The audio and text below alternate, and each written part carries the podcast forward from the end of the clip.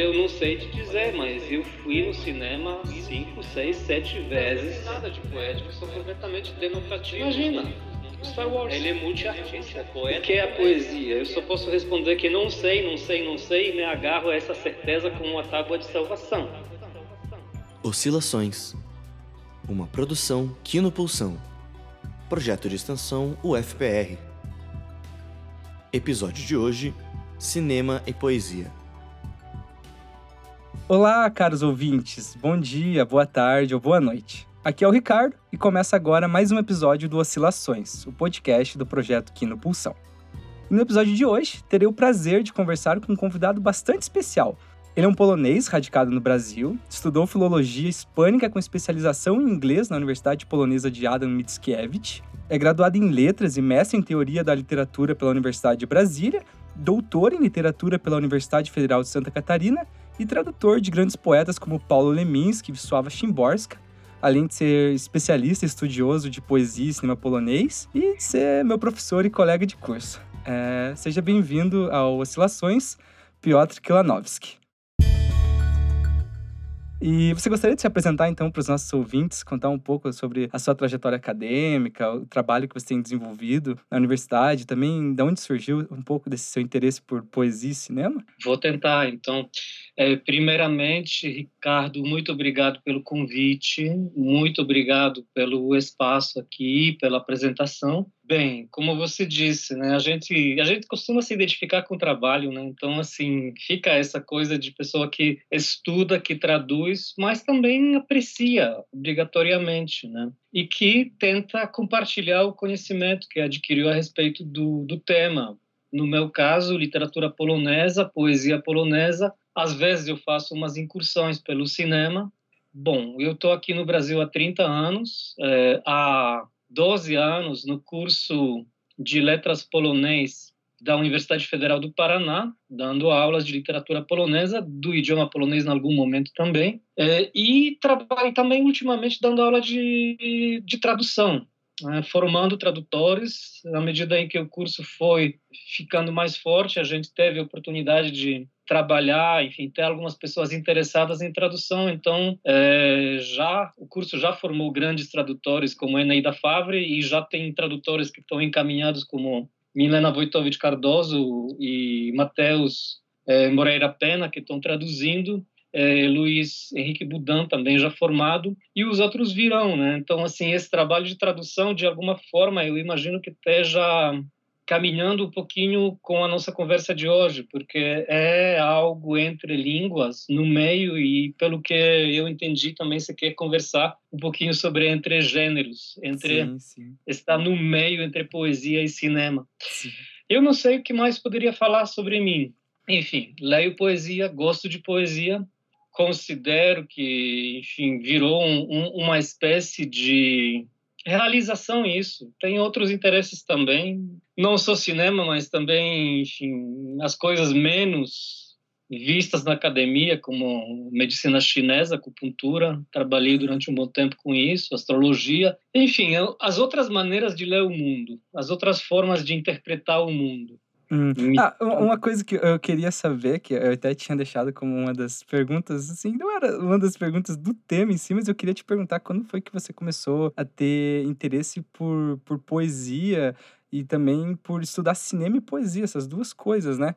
Que eu lembro que das suas aulas de, de introdução à poesia polonesa, eu achei legal o jeito que você lia os poemas e discutia eles, sabe? Eu queria te perguntar de onde que surgiu esse então interesse eu imagino que as duas coisas caminharam meio juntas, sabe? Por mais que eu não estava associando elas juntas, é, de algum modo, viver, crescer num país autoritário, totalitário, tem um monte de desvantagens. Por outro lado, eu acho que a gente procura maneiras de ler o mundo é, diferentes da maneira oficialmente estabelecida. E ali isso acontece tanto com os artistas quanto com os receptores de arte. A gente tem que encontrar códigos que falem da nossa experiência que não sejam diretos, porque o código direto é proibido. Você não pode falar diretamente, você não pode nomear, Então, por exemplo, Zbigniew Herbert, na hora que quer falar dos processos da, dos expurgos stalinistas dos anos 30 em Moscou, ele escreve sobre os processos dos templários eh, na Idade Média em Paris. E todo mundo entende que disso que se trata. Quando ele quer falar sobre a invasão que a União Soviética fez em 68 na, na Tchecoslováquia,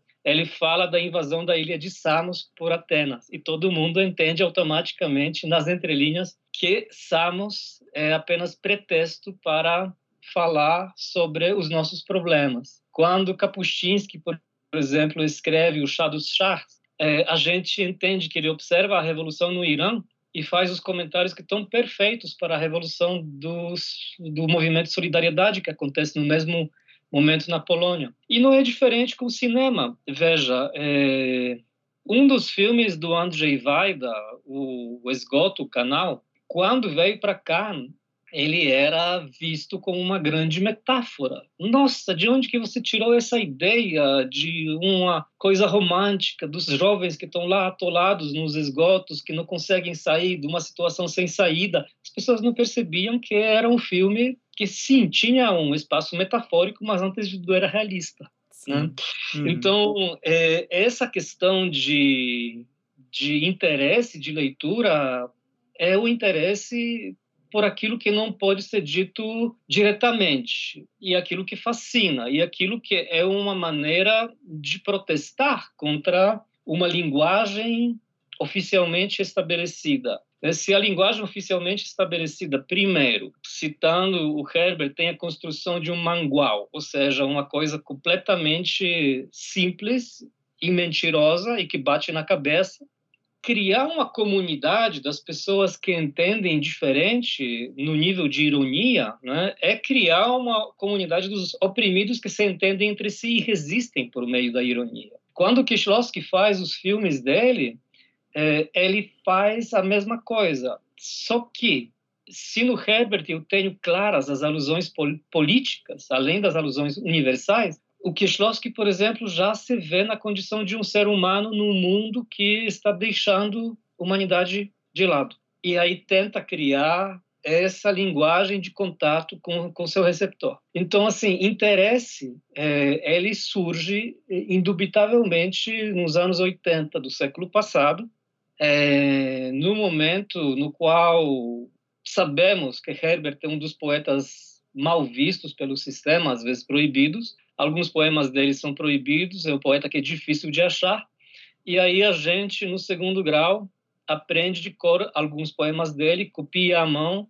Na hora que Herbert vem para a cidade da gente, ele se apresenta numa igreja e olha, é um toque de sagrado muito maior do que experienciei qualquer vez numa igreja, né? Então, assim, essa coisa de poesia falar meio que diretamente para alguma, não sei, uma espécie de, de alma, uma sofisticação, vem esse interesse. O cinema faz um papel parecido, né? Se você for pensar dos filmes do Vaida que contam a história da Polônia, que narram novamente um monte de coisas, permitem a gente ver, pensar, repensar, às vezes do ponto de vista oficial, às vezes não oficial. É, se você for pensar, enfim, num, num, num cinema do, da época do pós-escola é, polonesa do cinema, ou seja, a, a época chamada inquietação moral, que vem o Zanussi, que vem o Kieślowski, que de alguma forma mostram para a gente que a realidade pode ser muito mais rica, muito mais colorida do que a realidade cinza, nua e crua que a gente tem no, no país atrás da janela. Enfim, de alguma forma, todos esses artistas estavam convidando a gente para um mergulho interior, para de alguma forma a gente se fortalecer diante do bombardeio de absurdo do lado de fora. Né?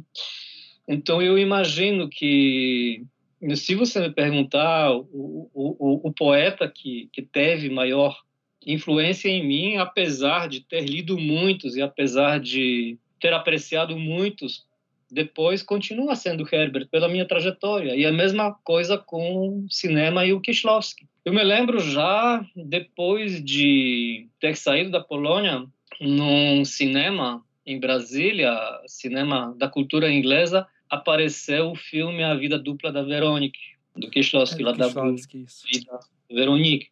Olha, eu não sei te dizer, mas eu fui no cinema cinco, seis, sete vezes para ver o filme. Não, não tinha é, o vídeo naquela época, não tinha facilitadores, mas eu não estava lá para estudar o filme, sabe? Sim. O filme para mim foi tão arrebatador que eu queria reviver tudo aquilo que ele estava me proporcionando. Então, assim, é, história longa e tentando resumir uma frase, é, poesia e e cinema porque me proporcionaram um encontro interno. O que, que você consideraria como poesia? O que, que você entende como poesia? Olha, assim, primeira coisa que, bom, o, a pergunta ela é muito bem respondida pela Szymborska em um dos seus poemas, né? O que é a poesia? Eu só posso responder que não sei, não sei, não sei e me agarro a essa certeza como uma tábua de salvação. É uma resposta muito boa, é uma definição deliciosa, mas ao mesmo tempo eu imagino que até Szymborska tinha as suas definições, as suas percepções de poesia, e o não sei é uma boa percepção, porque é uma percepção de mistério, uma percepção de algo que não tem limite, que não quer ser limitado. Pelo meu trabalho é, na universidade, no curso de letras, eu já vejo a necessidade de restringir a poesia um pouco. Porque a gente costuma dizer poesia aqui, poesia acolá, o, o filme é, o filme é poesia, o quadro é poesia. Então, pelo meu métier, eu gosto de pensar que a poesia seja restrita à língua, ao idioma. No entanto, existe uma coisa que a poesia nos provoca, ou seja, uma espécie de encontro com algo inominável, um estranhamento. Ela faz isso geralmente por meio de arranjo inusitado das palavras. Seja isso por meio de, de palavras arranjadas de modo encantatório, com rima, com ritmo, com, enfim, um, uma coisa que envolve. Seja isso por meio de um verso que as pessoas chamam livre, mas eu discordo desse nome, eu acho que não existe verso livre, existe verso irregular. Ele tem o seu ritmo, ele não é arritmado. Ele tem é, o seu extrato fônico, ele apenas não segue a regra antiga. Então, assim, o, o poema de ritmo irregular e o poema ritmado, cada um chega para nós e provoca em nós aquilo que, que os Klovsky, os formalistas russos, chamaram de estranhamento. Você sai da percepção de cotidiano e começa a perceber um mundo diferente, como se fosse suspende o cotidiano por um momento e aí você começa a perceber algumas realidades que normalmente a gente não percebe. Por que que isso acontece na poesia? Porque poesia opera com idioma, enfim, um sentido a mais que a gente tem que o idioma. Só que a gente usa idioma para se comunicar, muitas vezes economicamente, reduzindo os sentidos, os valores das palavras para uma comunicação rápida. Enquanto isso, o poema mostra cada palavra com mil e um sentidos que ela tem. Né? Ele não reduz apenas a mensagem denotativa cotidiana, sim ou não. Muito pelo contrário. Ele se apresenta como um mistério, ele se apresenta como algo que tem outros sentidos. É aquele rearranjo que Mestre Yoda faz na hora de falar e a gente demora um pouquinho para perceber o que, que ele está falando porque quebra a nossa rotina cognitiva, quebra a nossa rotina de, de entender e a gente é obrigado a parar. E esse momento de parada, essa pequena meditação, essa pequena respiração é um momento no qual acontece algo que a gente poderia chamar de efeito poético. Deslumbramento, efeito de parada, efeito de meditação, pequena iluminação, percepção de que o mundo é muito mais rico do que a gente tenta fechar em, em, em, palavras comunicativas, denotativas, né? Um momento no qual você pega a palavra e começa a perceber todos os ângulos do diamante que você tem diante de si. Nesse sentido que você, nisso que você fala, você acha que a poesia ela, ela é uma coisa que existe por si só? É esse algo, né, que a Chimborska fala que ela não, não sabe o que é? Ou é, é, é uma maneira de se utilizar coisas que já existem. A poesia surge a partir, a partir de algum tipo de manipulação, sabe? Diria assim de é, é, ela é um meio de comunicação, né? Você concorda com essa ideia? Ele é um meio de comunicação meio incomum, porque a gente circula no universo onde você trabalha geralmente de uma forma percebendo as informações, as comunicações, né? É, a ciência ela quer isso de uma forma indutiva ou, ou de uma forma dedutiva. Né? Dedução e indução são os métodos de gente perceber o conhecimento. E a poesia ela oferece um terceiro método, um método semi-religioso, revelação. Né? Ela trabalha de um modo iluminado. Né? Se você for olhar, todas as religiões têm o seu livro sagrado, sua poesia sagrada na base, seja isso Tao Te Ching, Alcorão, Bíblia, Evangelho, enfim. É, o Leminski diz isso. O, o Leminski, eu acho que é aniversário dele hoje, inclusive. Sério? 77 anos. Né? Duas foices aí, o Paulo Leminski teria se tivesse vivo. Mas, assim, é, ele coloca Jesus como um grande poeta. E aí as palavras, elas vêm e de uma forma de revelação. Então, assim, elas abrem dentro da gente os espaços nos quais a gente não está acostumado a transitar. E nesse sentido é um meio de comunicação consigo mesmo, com o outro, né? Mas não é uma comunicação tão óbvia, tão direta, né? Você perguntou se existe por si só. É, eu imagino que existe em estado latente, só que a gente não consegue perceber. A gente precisa de poesia como um abridor de lata uhum. para perceber, né? Enfim, quando o poeta diz lata, pode estar querendo dizer metáfora, né? Sim. Enfim, o, o, o, Gilberto Gil. Então a gente está fechado na nossa rotina perceptiva, nossa rotina cognitiva, e aí vem a arte, no caso a poesia, que trabalha com a maneira, com, com, com o instrumento que a gente tem de descrever o mundo, o idioma descrever, ou seja, possuir o mundo também. E aí, poesia, de repente, ela muda a ordem da frase, ela inventa a palavra, ela é rebelde, ela, enfim, não concorda com, a totali com o totalitarismo da comunicação é, única, percebida, e ela abre as frestas. E Sim. aí você percebe os mundos que você não consegue perceber quando você está num estado corrido de, de rotina cognitiva, né, de rotina de percepção. Po poesia seria manipulação do texto, então? Do idioma? Hum, é que eu estou pensando em poesia como algo escrito. Sim, de um texto mas escrito. Eu, eu, eu acho que a poesia ela teve a história muito mais longa do que o texto escrito. Se a gente for pensar que a poesia, como algo impresso, tem um pouco mais de 500 anos, uhum até então ela dificilmente, enfim, ela era escrita para garantir, mas ela tinha inclusive com os seus versos rimas, ritmos, porque era uma arte oral, mnemônica. Então, assim, a quebra que acontece na poesia com Gutenberg é a quebra que, que sai do verso regular para o verso irregular. Uhum. Mas, assim, eu imagino que até a poesia irregular, a poesia de hoje, que não mantém os ritmos da antiga, ela consegue ser muito mais forte pronunciada, lida, do que apenas, enfim, lida silenciosamente, né? Então, assim, o texto até certo ponto, a gente vive no mundo do texto, né? Mas uhum. texto oral, a gente pode falar abrindo para outro lado em textos da cultura. O, o, cinema é um texto da cultura, o quadro é um texto da cultura. Tá, se a gente entende então que a, a, a poesia ela ser uma manipulação de, de um idioma, de uma forma de expressão, de um, no caso textural ou outras formas de expressão que você mencionou, né? Mas tá, a gente entende então que ela é um tipo de manipulação da forma que a gente usa esses meios de comunicar, mas assim, não é qualquer forma, qualquer manipulação que vai ser poesia, né? Porque até na hora que a gente agora está tentando falar, se comunicar, a gente manipula o idioma. Sim. E a gente não está fazendo necessariamente poesia. Né? O que, que seria, hum. então, é, é os, os, elementos que vão transformar essa manipulação em uma manipulação poética? O que, que seriam isso que dá esse caráter poético? A gente pode se limitar, vamos se limitar primeiro ao texto, né? Ao texto escrito e oral, que é de onde a poesia surge. Olha, eu imagino que aí a gente pode navegar por vários caminhos, porque não a gente não vai conseguir nomear todos os meios, mas ao mesmo tempo a gente pode tentar dar uma ideia.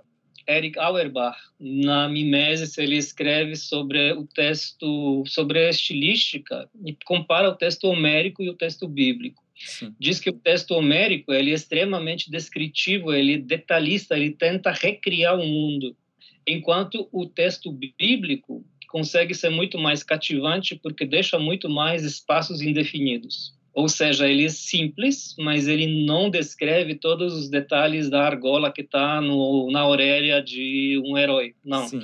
Ele deixa a tua imaginação trabalhar.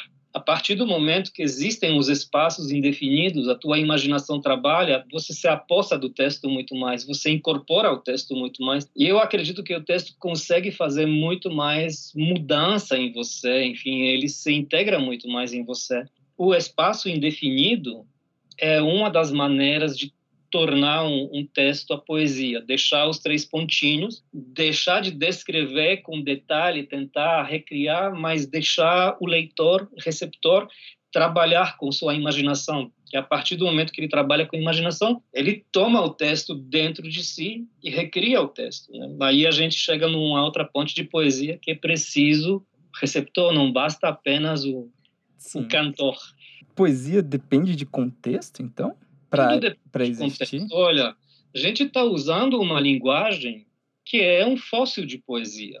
Todas as metáforas que a gente usa cotidianamente, um dia alguém inventou, um dia elas foram poéticas, um dia elas foram reveladoras. Primeira vez que você lê, por exemplo, a, a era dos olhos bovinos você cria uma imagem fantástica, né? enfim, aquela coisa de olhos lindos. Agora, na hora que isso aparece pela centésima enésima vez no, no Homero, deixou de ter o seu encanto. Veja, na tribo, o poeta, contador de histórias, ele tem, em média, de 10 a 30 mil vocábulos no uso contínuo. Enquanto isso, o membro comum da tribo, que não se vê como contador de histórias, contador do mundo, poeta, se vira com dois mil vocábulos. Por meio desses vocábulos, ele consegue descrever o mundo. O que ele não consegue descrever está fora da sua posse. Ele pode criar os nomes para as coisas que ele não vê. Nomear, a partir que momento que você nomeia, você vê. É um momento de revelação. Poesia faz isso. Você, você diria que nessas suas análises que você faz de quando você vai estudar cinema e tudo mais, da mesma forma que você estuda os filmes, né? Você, você diria que você identificou alguma forma de usar a poesia no audiovisual dessa maneira, sabe? Com esse mesmo impacto que esse, esse fazer poético, ele, ele transforma os textos literários você diria que você enxerga isso também dentro do, do audiovisual? Eu acho que eu vou retroceder um passinho, sabe? Uhum. É, se a poesia ela cria um efeito poético, né? esse efeito de suspensão do cotidiano. E todas as artes têm esse poder. Né? Se você vê um quadro de um Renoir, ele suspende o cotidiano, te permite entrar. Por quê? Porque reelaborou a realidade recontou ela para você de uma forma que, que te encantou, que te pegou. Mesma coisa acontece no cinema, né? A realidade é reelaborada, a mensagem é reelaborada, né? Nenhuma arte, por mais que, enfim, eu vou para aquilo que você colocou, nenhuma arte é mimética 100%, né? Sim. Porque a nossa ideia da palavra mimesis seria imitação, mas mimesis nunca foi imitação. É imitação criativa ou criação imitativa. Você pode explicar para os nossos ouvintes um pouco mais dessa ideia? Que Aristóteles ele fala na Poética, né, sobre o que é a poesia, segundo ele, é o, a imitação da vida através do texto escrito em versos, né? Que ele dá uma função de mimesis. Você poderia explicar para os nossos ouvintes isso? Eu acho que assim a nossa tentativa de chegar no, no Aristóteles ela despreza de novo uma maneira poética como ele se expressou, porque Sim. mimesis é, ela é uma palavra que é sinônimo de poien criar, né? Então assim criar e ali você tem a questão de criação imitativa. Né? Uhum. Imitação criativa não se pretende imitar perfeitamente o mundo pretende-se criar uma imitação do mundo por meios criativos. Né? Todas as artes elas têm esse poder de retratar o universo, recriar o universo. Né? A ideia que nós temos, por exemplo, de uma imitação perfeita, de um realismo, também é uma mentira, como todas as artes são. Então, só que aí a mentira que a gente, enfim, dá o valor aos conhecimentos científicos, né? porque essa, essa é a nossa religião de hoje. Né? Ciência é uma coisa que é inegável, então, é, realismo é isso tudo que, que, que, nos parece real, as outras coisas são estranhas, outras maneiras de ver o mundo são as maneiras loucas, enquanto o realismo, que também é, é, é, é uma fatia do nosso imaginário, é visto como a maneira canônica, única, real e possível. Né? Então, eu imagino que as artes, a poesia, todas elas tentam mostrar que não é, é que não é a única verdade. Isso que você está falando é, me fez pensar numa coisa aqui agora que quais seriam os paralelos de, de, de, de mídia, digamos assim, paralelos estruturais que poderiam uhum. existir entre a, a, linguagem audiovisual e a linguagem poética, né? Eu fiquei uhum. pensando uhum. numa coisa do tipo, a poesia que a gente vai encontrar no cinema, ela vai estar ligada com questões que a gente pensa assim na forma como, por exemplo, o, o naquelas coisas que a gente identifica no texto poético seria uhum. métrica, ritmo, a estrutura dos versos, né, estrofe, esse tipo de coisa, escolha de palavra. Mas aí, você falando agora, eu pensei que talvez o, o, o, paralelo que existe entre poesia e cinema não seja nisso, mas seja é, na pretensão que o cinema tem de tentar executar essa mesma sensação de estranheza, por exemplo, que você comentou no, no, no público. Você, você poderia discorrer um pouco sobre isso? Se... Eu acho que as duas coisas são verdade, sabe? Porque, por um lado, o texto poético é um texto hiperorganizado. Por mais que ele possa ser hiper desorganizado, hiper desorganização também é uma condensação, também é uhum. uma hiperorganização. O cinema ele precisa ser de alguma forma hiperorganizado, né? Ele não, ele precisa de, de, de seus meios, como ritmos, rimas, né? enfim, até mais mais ainda o cinema. Bom, se a gente falar que poesia é é algo entre letra e música, é algo que junta os dois elementos. No cinema você tem imagem, música, teatro, enfim, um monte desses elementos. Então essa combinação com certeza existe. E existe também o outro lado, né? Você usa esses elementos que você tem à mão todos para impactar o, o espectador, né? Então, assim, não é à toa, eu volto de novo para o que para mim é um exemplo perfeito disso.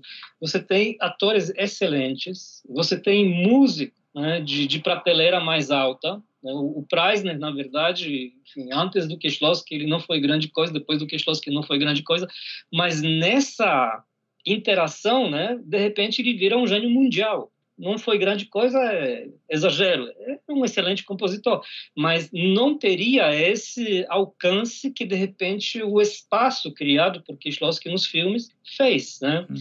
Os atores, mesma coisa. Se você for pensar, né, a Irene Jacó nos filmes do Kieślowski e Irene Jacó depois, enfim, acontece alguma coisa, uma química, uma coisa inexplicável ali no meio que faz com que aquele conjunto de pessoas consegue produzir uma obra sob a batuta de um maestro que nos impacta. E ali a questão de que o cinema tem de, de impactar. Né? O cinema trabalha com imagem, palavra, com música, né? um monte de situações e arranja todos esses elementos, né? como um bom poeta arranja palavras, ritmos e rimas, Sim. justamente para fazer com que o, o seu espectador sinta a sensação poética. Você consideraria que o, o Kishlovsky, quando ele faz, o, por exemplo, a trilogia das cores, né? Que é, você está, na verdade, na verdade, está falando sobre um poema da Chimborska que o Kishlovsky usou como base, né, para essa trilogia. Nesse, num trabalho como esse, ele, quer dizer, ele estaria escrevendo um poema usando imagem, audiovisual, né, imagens e som, ou ele estaria adaptando um poema? Ele estaria sendo mais um tradutor? Olha, eu não, não, não acho que ele seria tradutor, sabe? Ele faz a sua própria obra de arte, né? Ele usa os meios diferentes que um poeta tem para fazer uma obra uhum. que vai produzir essa sensação poética no espectador. Sim. O poeta, o diretor, não precisam sentir essa sensação na hora de produzir a arte, né? Eles precisam que o espectador sinta isso. Então, Sim. assim, eu vejo um cara extremamente sensível, competente, que combina esses elementos para fazer a sua arte. Eu te disse, por conta do meu métier, eu reservo poema, palavra poema, para os textos orais escritos. Ah. E aí ele faz um filme extremamente poético, ele faz um filme lindo, visual, que compõe todos esses elementos e que, sem dúvida, suspende o cotidiano e faz a gente se encontrar em vários pontos.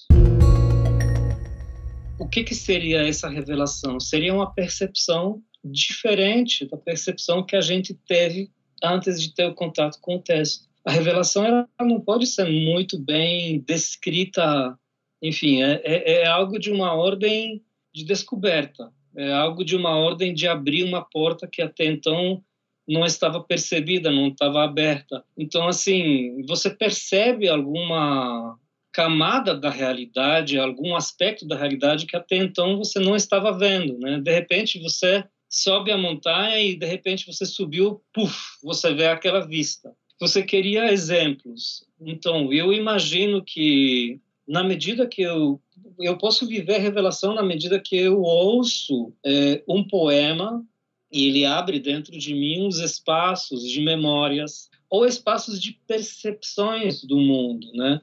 Quando a Szymborska, por exemplo, fala de três palavras, né?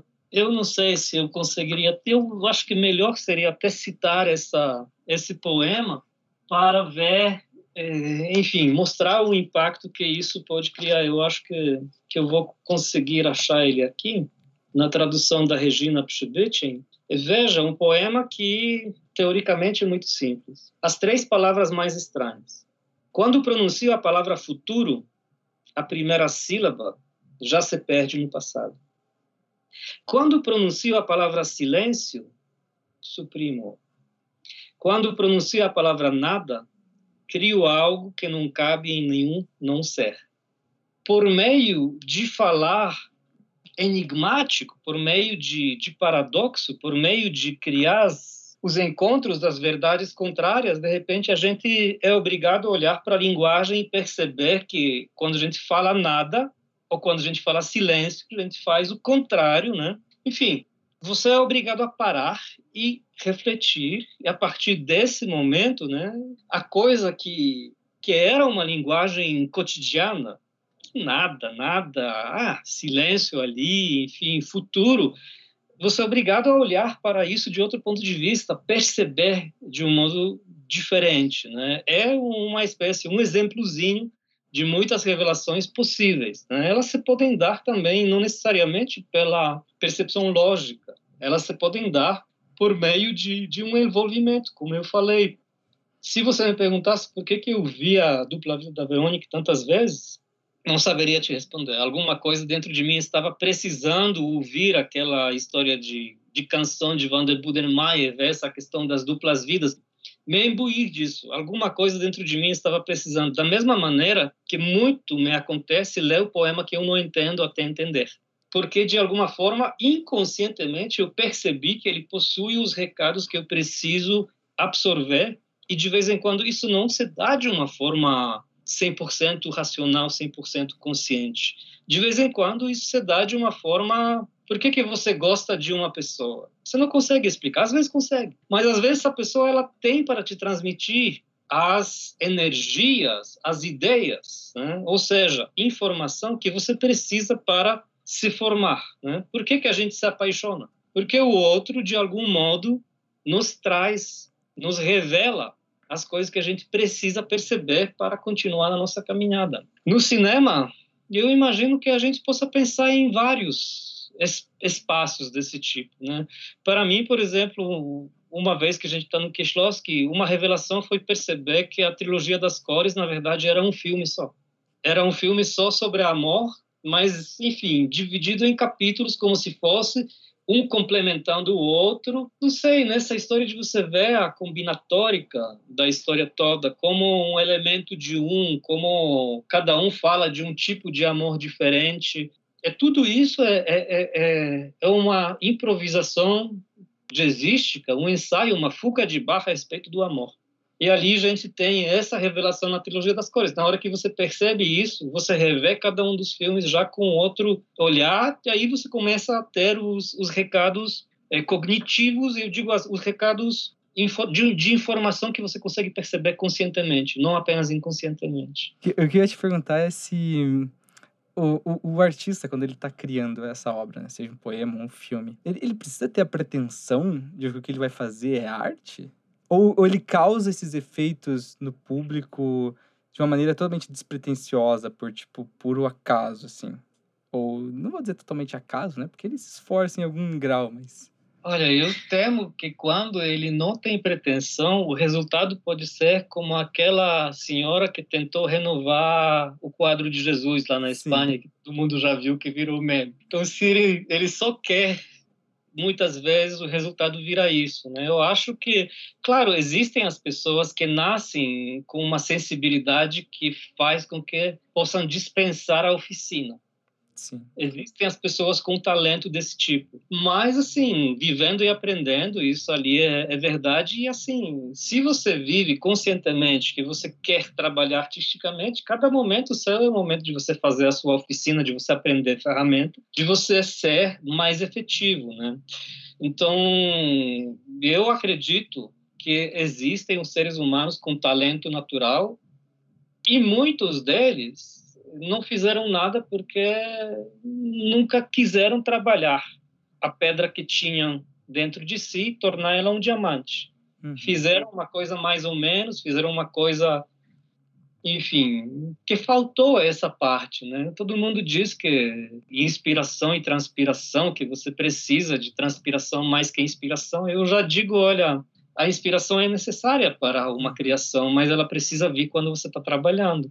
Nessa parte prática do trabalho, de, de fato desenvolver uma obra de arte, você acha que. Uh, é que é complicado falar de qualidade, né, de arte no geral, mas hum, se a gente pudesse, sei lá, dizer que existe algo como qualidade da arte, você acha que essa qualidade dependeria de empecilhos que a pessoa, que o autor, que o criador, ou os criadores de uma obra encontram durante o processo da criação, se os limites que existem para a realização dessa obra influenciam nisso? Não conseguiria pensar nisso, sabe? Uhum. Para algumas pessoas, os limites vão ser um motivo para desistir da obra ou criar uma obra mais ou menos, para outras vão ser uhum. motivo para trabalhar mais. Uhum. Eu vou falar uma coisa que não é muito correta politicamente, mas eu imagino que na arte a gente não pode falar muito em democracia, sabe? É, algumas pessoas têm isso e outras não têm. Algumas trabalham muito e quando muito viram artesão, os outros nascem artista quase pronto e ao longo do tempo aprendem algumas manhas. E ali, enfim, a qualidade da, de arte, eu não sei, eu ouso, eu ouso pensar que haja, de novo, uma opinião não muito não muito popular, mas eu acho que existe a arte maior e a arte menor e enfim todas elas são absolutamente necessárias. Uhum.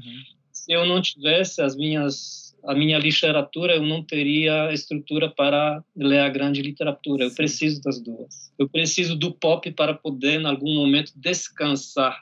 Voltando para poesia para poesia o que, que você acha que diferia a grande poesia da pequena poesia não sei, eu acho que assim é um fato. Poesia também tem um espaço sociológico. O que uma hora foi grande poesia, hoje em dia pode não ser mais, né? Porque não fala mais com os receptores de hoje. Mas a grande, grande arte é aquela que consegue sobreviver os seus tempos, né? O artista é, eu falei no início sobre os espaços indefinidos, ou seja, aquele espaço que o poeta não preenche, aquele espaço que o artista não preenche, que deixa para o receptor preencher, é, que deixa uma incógnita, um mistério. Eu imagino que a grande arte, essa arte maior, é essa que consegue manter os mistérios tão universais, uma ambiguidade ou plurissignificação tão universal que, por um lado, ela vai falar da vida particular do autor, vai falar da vida do autor como membro de uma eh, de um grupo cultural, uma nação, eh, de um membro de uma geração, mas ao mesmo tempo vai conseguir falar para aqueles que vieram vários séculos depois. Hum. Então, eu imagino que essa universalidade em, em enfim, criar um, um, um, uma obra de arte que sobrevive seus tempos, que ultrapassa as fronteiras do eu e da nação, e quanto mais ultrapassa, mais é, é uma obra de arte grandiosa. Né? A gente, enfim, pode até pensar com, com saudade em música popular de muito tempo atrás. E você vai ver que algumas dessas coisas sobreviveram, outras são uhum. apenas um kit, continuam sendo um, um brega agradável, menos agradável, mais agradável, enquanto outras obras continuam comovendo, né? Isso pode acontecer também no nível da, da música popular. Se você for pensar no, no fenômeno, por exemplo, do Mozart ou dos Beatles, é uma música que, que é popular e ao mesmo tempo consegue mexer grandes multidões, consegue sobreviver, né? Uhum. Em vários, consegue ser recriada e inspirar. Eu acho que isso reflete um pouco aquilo que a gente estava falando sobre a poesia ser uma forma de, de, de, comunicação, né? Ou de manipular os meios de comunicação, porque a ideia, que a ideia no fundo é, é, é se comunicar. E aí eu acho que quanto mais efi eficiente você é na sua comunicação, talvez mais longe ela alcance, né? No tempo e, e, também em diferentes culturas e diferentes idiomas e tudo mais, né? Quando você uhum. falou que a poesia ela faz mais sentido quando tem alguém para ouvir, quando ela é falada, né? Quando ela é declamada e tem alguém para ouvir no contexto, eu acho, pelo que eu entendi, de, de performance, né? De não é só o texto literário e tudo mais, mas há uma performance envolvida no, nesse, nesse poético da poesia, né? Pensando nesse sentido, o, você consideraria que, quando a gente está falando aqui de fazer filmes poéticos, né? Igual, por exemplo, o Kishlovsky faz. Quando esse filme ele vai ser é, exibido, quando a gente vai exibir o filme, a gente poderia comparar isso com a declamação de um poema? Eu só faço um reparo, sabe? Eu acho que eu eu não sei se, claro, a leitura de uma outra pessoa é uma coisa diferente, mas eu preciso ler para mim em voz alta de vez uhum. em quando, sabe? Até para perceber o que está no poema, né? Uhum. Ele exige a oralidade, ele exige voz alta. Pode Sim. ser a minha mesma leitura e eu, de repente, ouvindo a minha voz, já tenho essa sensação do outro suficiente para perceber o que, que o cara fez ali dentro eu imagino que sim, o cinema ele precisa de, de, de, de espectador, né? Enfim, assim como como um, uma leitura de um poema, tudo bem. Se a gente pensar no mundo de hoje, pois Gutenberg, ela se dá entre o cara que está na frente de uma folha de papel uhum. e lendo para ele mesmo, sem ser em, em, em voz alta, acontece a mesma coisa que o cinema, enfim, um filme projetado no cinema para um ou muitos espectadores, né? Isso que eu te pergunto, você não acha que o cinema pode ser uma forma de tentar, assim, pensando numa escala que a gente tem de sociedade de massa e que a gente faz arte para ser consumida por milhões de pessoas e tudo mais. O, o cinema não poderia ser uma forma de tentar, é, através de... O cinema, ele, justamente, ele recorre a diversos elementos de exposição de imagens combinadas com exposição de sons também, né? E o cinema ele recorre a isso para tentar reconstruir no espectador, dentro desse contexto de massa, né? Aquele mesmo efeito que a gente tinha, sei lá, não sei quantos mil anos atrás, na Grécia Antiga, quando se lia um poema num, num teatro a céu aberto, assim, para meia dúzia de pessoas. Nem sei se no teatro, na feira. Uhum, né? Existe, Mas é isso, é isso. Sem dúvida, é, são as evoluções da arte, né? Se você for ver, não, não tem dúvida que, que, que, seja isso mesmo, né? Com a diferença que ali você convivia com, com o ser humano real e ali você convive com o ser humano registrado em forma de, de imagens, sons, enfim, é, é reprodução de, de uma criação, né? Em vez de ter um, um, um puxador de samba, o um contador de histórias, um menestrel, né? É, é que nesse sentido não fica uma impressão de que o cinema ele surge a partir de uma ideia de que a arte que existia até então era estava se tornando menos eficiente no seu propósito e aí precisava de um tipo de arte mais adequado. Eu acho que por um lado nossa neofilia e por outro lado veja o cinema é, talvez seja a primeira arte genuinamente popular chega às multidões. A partir do momento que ele chega às multidões, ele tem que se adequar muito mais às multidões. E esse mesmo momento no qual ele chega é o momento no qual a poesia deixa de ser Sim. a arte das multidões. Né? No romantismo, o poeta ainda, de alguma forma, é a voz de Deus, mas, assim, se você for pensar no, na época moderna, os poetas já se fecham, eles recriminam de alguma forma o, o filisteu, o burguês, eles começam a criar para um, um, um círculo dos eleitos ou Sim. também para só para os poetas, né? Uhum. Ou para si mesmo. Então essa questão de, de desligamento do, do artista da família humana faz com que necessariamente as pessoas con, con, continuem procurando, né? E ali eu imagino que que o, o cinema sendo uma arte de, de massa, né? enfim, ele entra nesse espaço. O, o cinema seria a, a, poesia da modernidade? Não sei eu sei que assim é, é uma arte da modernidade. Não sei se, se, eu diria que seria a poesia da modernidade. Veja, não é à toa que tanto o, o, o Lenin, que falou que o cinema era mais importante das artes, quanto Sim. o Goebbels, né? Os caras tinham total consciência de uso, de possibilidade de uso da arte para seus fins. Não foi muito diferente se você for pensar nos países totalitários, nos países comunistas, o espaço que foi dado para os trabalhadores da palavra, para os poetas, porque eles podiam influenciar as massas. Né? Na medida que, na medida do advento da televisão, os, os literatos eles perdem o valor que tinham, enfim, não são mais tão valorizados pelo sistema. O sistema não tenta comprar, corromper eles tanto, porque já possui essa coisa mais enfim, em formato de octópede, em formato de, de difícil de, de, de, definir que é TV, né? Que é televisão uhum. e que na verdade assim, se a gente for pensar, televisão ela pode ser um elemento, ela pode transmitir o elemento poético, como também pode fazer o, espaço completamente contrário. Então assim, eu não sei se eu tenho a resistência, reconheço, fico preso com, com, com, a história da poesia, mas com certeza o cinema é a arte dos nossos tempos.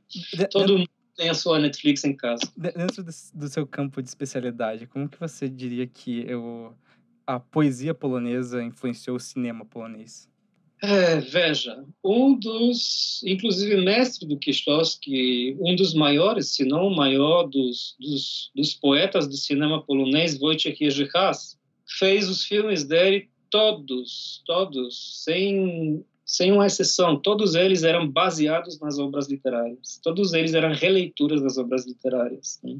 Então, isso mostra o enraizamento, a história que, que você tocou e que eu conto lá na, no artigo sobre Kieślowski ver o poema da Szymborska e perceber que rolou uma sincronicidade. Imagina um, um diretor na vida extremamente corrida, extenuante diretor, sente necessidade de ler um poema de uma poeta que não era prêmio Nobel na época, né? É, que procura isso. Se você for ver os filmes do Vaida, você vai ver as inspirações literárias, não necessariamente poéticas, mas também as inspirações com as artes plásticas variadas, né?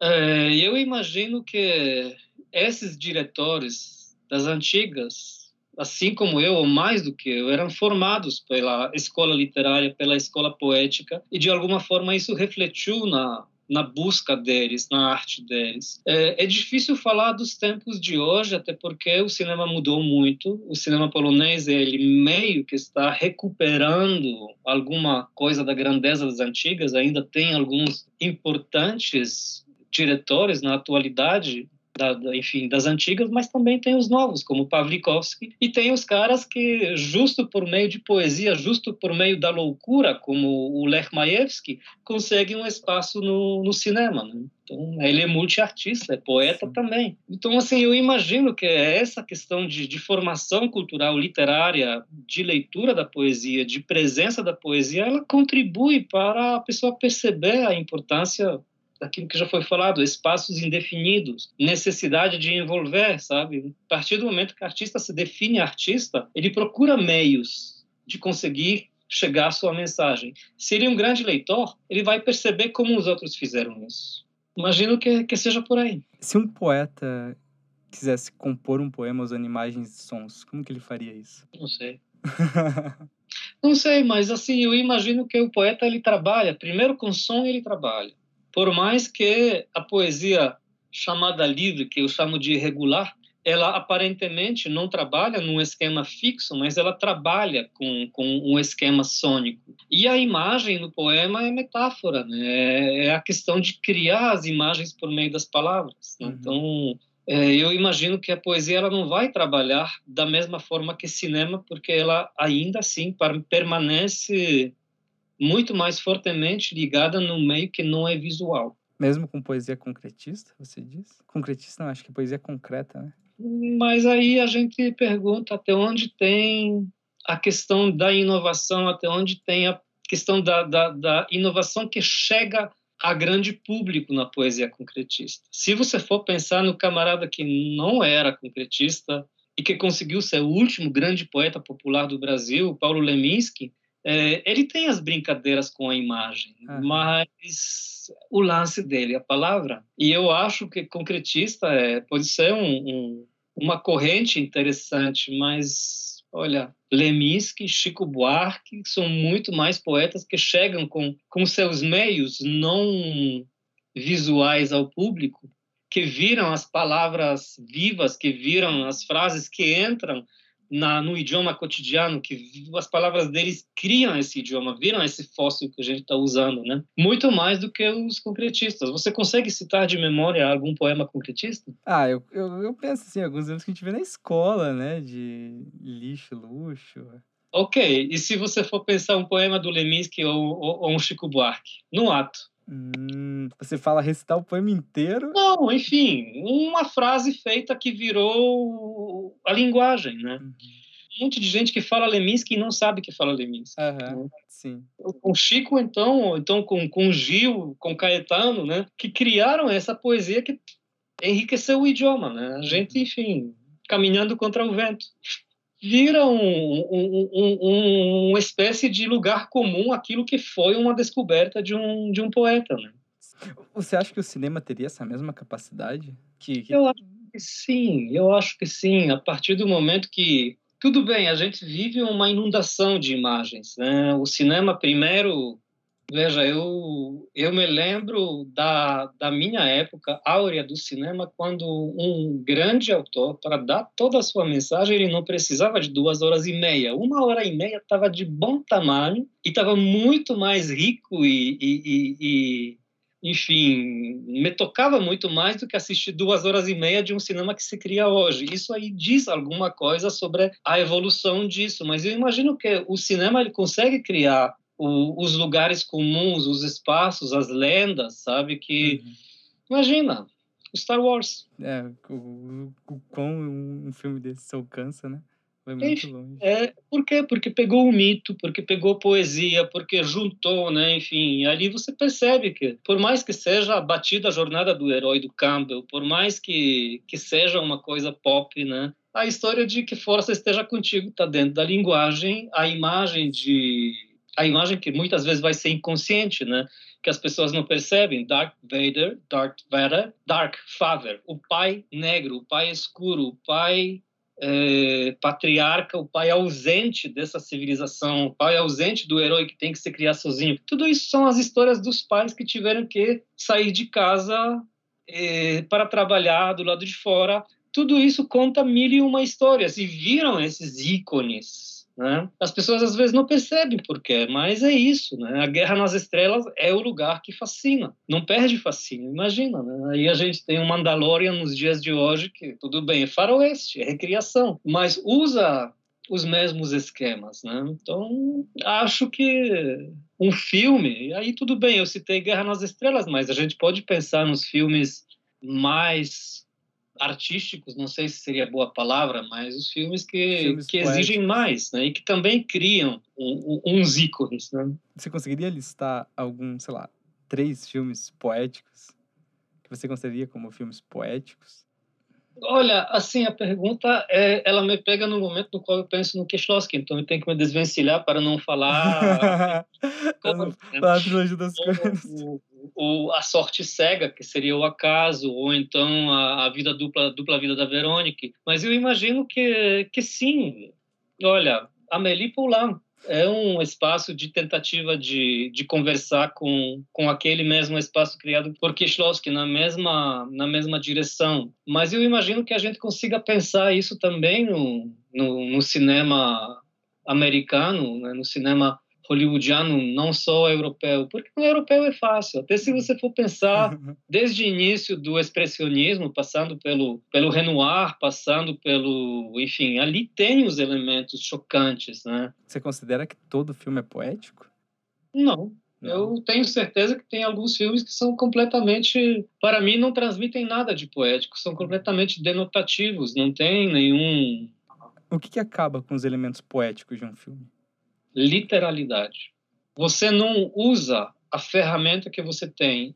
Por que, que Guerra nas Estrelas é interessante? Porque, de novo, une um fascínio, música, é, imagem. Se você tem um filme que não aproveita a possibilidade de falar nas entrelinhas, que não usa a música a não ser apenas para ilustrar, que não vai usar os atores que vão tentar deixar alguma coisa não dita, que não vai deixar esses espaços indefinidos, é um filme que se aproxima muito mais à prosa do que à poesia. É um filme que quer contar uma história e se restringe a contar essa história por meios mais simples. A partir do momento que os personagens falam alguma coisa e na tela atrás deles nós temos uma imagem que simbolicamente alude àquilo que eles falam, aí a gente tem uma combinação dos elementos que faz com que efeito poético nasça. Né? Você diria que poesia ou poético é mais sobre sentido que mostrar?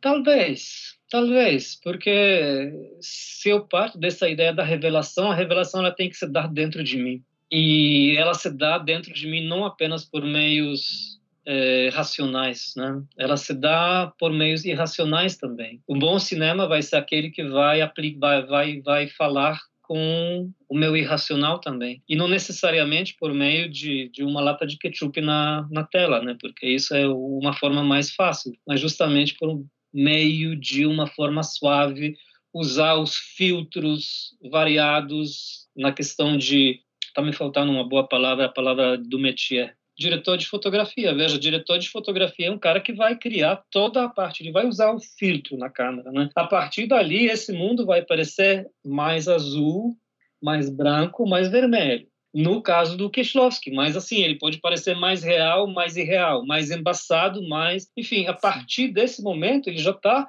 conduzindo. Você vai falar do cara que é cenografista. O que, que ele vai criar lá atrás? Claro que o diretor pode dar para ele algumas ideias, mas é uma arte coletiva o cinema. Então, muitas vezes, o cara sabendo que na frente tem as pessoas cinzas e diamantes, duas pessoas na frente discutindo sobre mudança do mundo pós-guerra, queda de valores. Atrás nós temos uma imagem de Cristo de cabeça para baixo essas combinações né, é, é, é, o que faz, é que nos encanta, descobrir mais alguma coisa que estava lá dentro, né? perceber que a gente não consegue pe pegar totalidade. Ainda nessa, nessas relações de poesia e cinema, o, você acha que há algo como o eu lírico no cinema, o eu lírico que existe na poesia, tem algo assim no cinema? Olha, a primeira coisa, o eu lírico já começa por ali, que tem um monte de gente que, que vai descartar a história do eu lírico. É, eu lírico seria o eu, seria o narrador do poema. Né? No cinema você tem da mesma forma como em prosa você tem um narrador onisciente, às vezes você tem um narrador individual, às vezes câmara vê as coisas por meio dos olhos do protagonista, às vezes muito pelo contrário, o protagonista faz uma coisa e câmara denuncia a visão do protagonista, né? Faz, enfim, desmente aquilo que o protagonista vê. Então, assim, a construção, assim como na, na narrativa, né? Como, como no poema, ela pode ser de várias formas. E eu não sei se seria o nós. Ele pode ser um nós lírico se aquele que conta são muitos. Se aquele que conta são nós. Se alguém tenta envolver você e colocar você como um narrador e não como um espectador. A partir do momento que eu tenho um, um, alguém que conta, eu posso ter um ator que representa. Ele seria um, uma espécie de eu lírico se é a arte de um único ator. O diretor é o construtor se o diretor comenta por trás, né, a gente tem o um encontro do criador com criatura de alguma forma. Tem essa metalinguagem, como o Machado que fala, querido leitor. Eu não sei se eu lírico seria exatamente a categoria aplicável ao, ao cinema e às vezes, olha, às vezes eu uso ela aí muito para falar de poesia, às vezes eu descarto, porque às vezes eu tenho certeza que o eu lírico hum, enfim, o poema é do eu e não do eu lírico. O poema é do autor. Autor, enfim, a gente diria, usa o eu lírico para se expressar, mas é o, o eu lírico auto-identificado com, com o autor. Eu faço uma última pergunta para você que a partir de tudo isso que você comentou e explicou e tal, você diria que o, o poético da poesia, ou o poético de um filme, ou o poético de qualquer obra de arte, ao invés da obra de arte em si, estaria, na verdade, é algo que se manifesta no processo criativo dessa obra, no sentido de que o poético, na verdade, seria é, o nível de interesse, a profundidade de conhecimento e a intensidade do envolvimento do autor com a sua obra? Eu diria que ele se manifesta no ato receptivo. Porque no ato criativo, olha, se um cara estiver sentindo muito efeito poético, ele pode ser nem capaz de escrever um bom poema. Uhum. Ele está levado, ele está uma outra realidade, ele não está falando nada com nada. Sim. O efeito poético ele está no receptor. Um bom artista é aquele que consegue criar o efeito poético para um receptor universal. Né? Ele não precisa sentir o efeito poético no momento da criação, porque pode ser prejudicial. Ele precisa ter sentido esse efeito poético em algum momento da, minha, da, da sua vida para poder tentar recriar ele por meio da arte. Mas se no momento enfim, aquela famosa história do, do Coleridge, né? Enfim, estava lá, não sei se cheirou ou se tomou as drogas e começou a tudo lá cá. Aí entrou o criado e o cara perdeu o poema, né?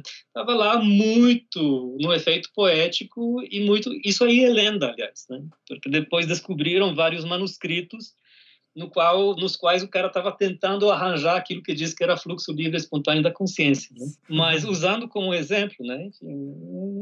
Não é o, o, o, o autor que precisa sentir isso. Né? Ele precisa saber fazer que o receptor sinta isso. O poema pode ter efeito no próprio poeta? Ele pode sentir esse efeito com o próprio poema? Acho que sim.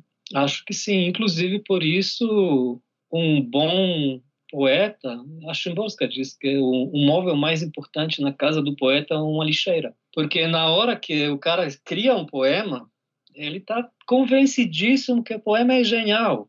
No outro dia de manhã acorda e ali o efeito poético já não é criado, né? Ele escreveu só o efeito poético, aí lê e não sente nada. Lê e não vê que aquilo funciona, descarta. Ou então coloca as obras completas, 10 mil volumes, que ninguém nunca vai ler. Ou então que vai ler e vai vai criticar, vai, porque não é isso, né? A arte é condensação.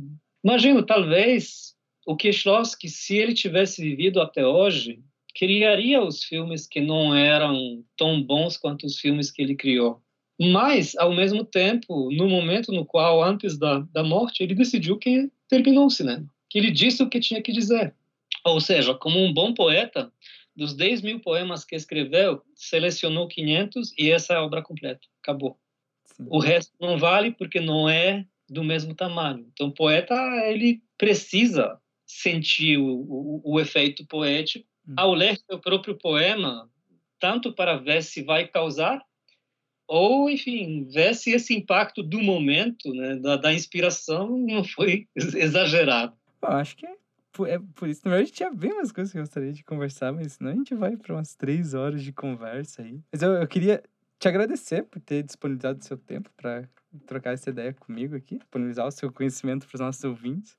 E também já deixar convidado para a gente gravar um episódio no futuro para conversar mais sobre o cinema polonês aí, que é um tópico muito bom. Obrigado, Ricardo. Muito obrigado pelo convite, muito obrigado pelo papo alguma coisa, ou algum projeto pessoal seu, algo relacionado ao curso, que você gostaria de usar o espaço aqui para estar tá dando publicidade? Olha, eu queria falar que nós temos o curso de letras polonês, e ele está ali na Universidade Federal do Paraná desde 2009, há 12 anos, né? e aí a gente é, está trabalhando para ensino do idioma, divulgação da cultura polonesa, mostrar as ligações do Brasil e Polônia. Nesse mesmo sentido, este ano de 2021, a gente inaugurou o Centro de Estudos Poloneses, que eu estou coordenando e onde a gente está tentando mostrar né, uma parte do trabalho do curso. Temos os cursos, é, um curso de poesia Encontros com a Poesia Polonesa no YouTube, é, no canal da pós-graduação em Letras da Universidade Federal do Paraná, vocês conseguem encontrar. Fizemos também um evento sobre Stanisław Lem, o escritor polonês, o Planeta Lem, e esses eventos, eles eu espero que se tornem um contínuo do Centro dos Estudos Poloneses. E aí todo mundo que acha interessante eu convido para aparecer, para participar enfim, vamos achar ótimo. E tá ali, tudo bem que faz, desde o início da pandemia não sai nenhum livro novo de poesia polonesa traduzido por mim, mas eu ainda espero que, que saiam outros. Até agora houve alguns, Fitzowski, os poemas As Brincadeiras de Szymborska, leitura das cinzas do Fitzowski, é, os livros do Herbert, o livro da Irit Amir, o livro do Schlengel, tudo isso está, os livros da Schwirstenska, tudo isso está disponível em algum, de alguma forma e espero que em breve a gente possa retomar essa rotina. Eu tenho alguns livros que estão esperando editores para para publicarem, tem alguns outros que eu preciso terminar, mas a pandemia não me ajudou muito nisso. Mas seria isso. É, vai, a gente vai estar tá linkando a, a, o que tem disponível na internet, né? A gente vai estar tá linkando aqui no, no, no feed do episódio para os nossos ouvintes, quem estiver interessado. Obrigado. E eu acho que é isso, então. Agradeço mais uma vez a sua participação, Piotr. E Sim. ficamos por aqui. Você ouviu Oscilações, uma produção do projeto de extensão UFPR Quino Pulsão. Roteiro e apresentação: Ricardo Copietes. Direção-geral: Cássio Alves.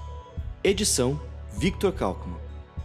Fique por dentro de nossas novidades pelas nossas redes sociais ou plataformas de streaming. Nos vemos no próximo episódio.